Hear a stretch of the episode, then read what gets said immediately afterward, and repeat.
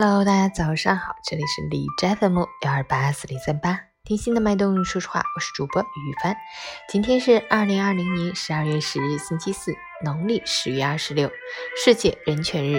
好，让我们去关注一下天气如何。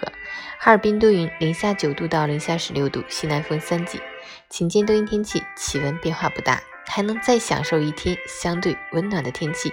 明天开始会有一股实力不俗的冷空气造访，气温将急转直下，寒冷的感觉扑面而来。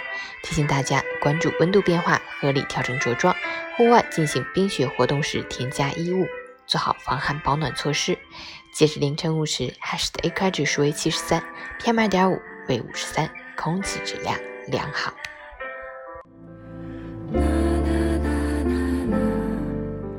每人分享，人总是这样，得不到的永远是最好的，得到以后又觉得好像也没有想象中的那般美好。在一起的人总是少了几分信任，不在一起的时候又总是诸多怀想，到最后，人生大把的时光都用来纠结和遗憾，把当下本该珍视的拥有都忽略了。其实人生何必如此负累？日新月异，哪有不散的宴席？哪有不落的花开？人总是要向前看、向前走的，不能总活在过去的时光里。那些被岁月抛在身后的往事，就让它随尘埃落定；若有遗憾，让它随风而去；若是美好，就默默留在心底，典当一份丰盈的回忆，来温暖余生冷暖悲欢。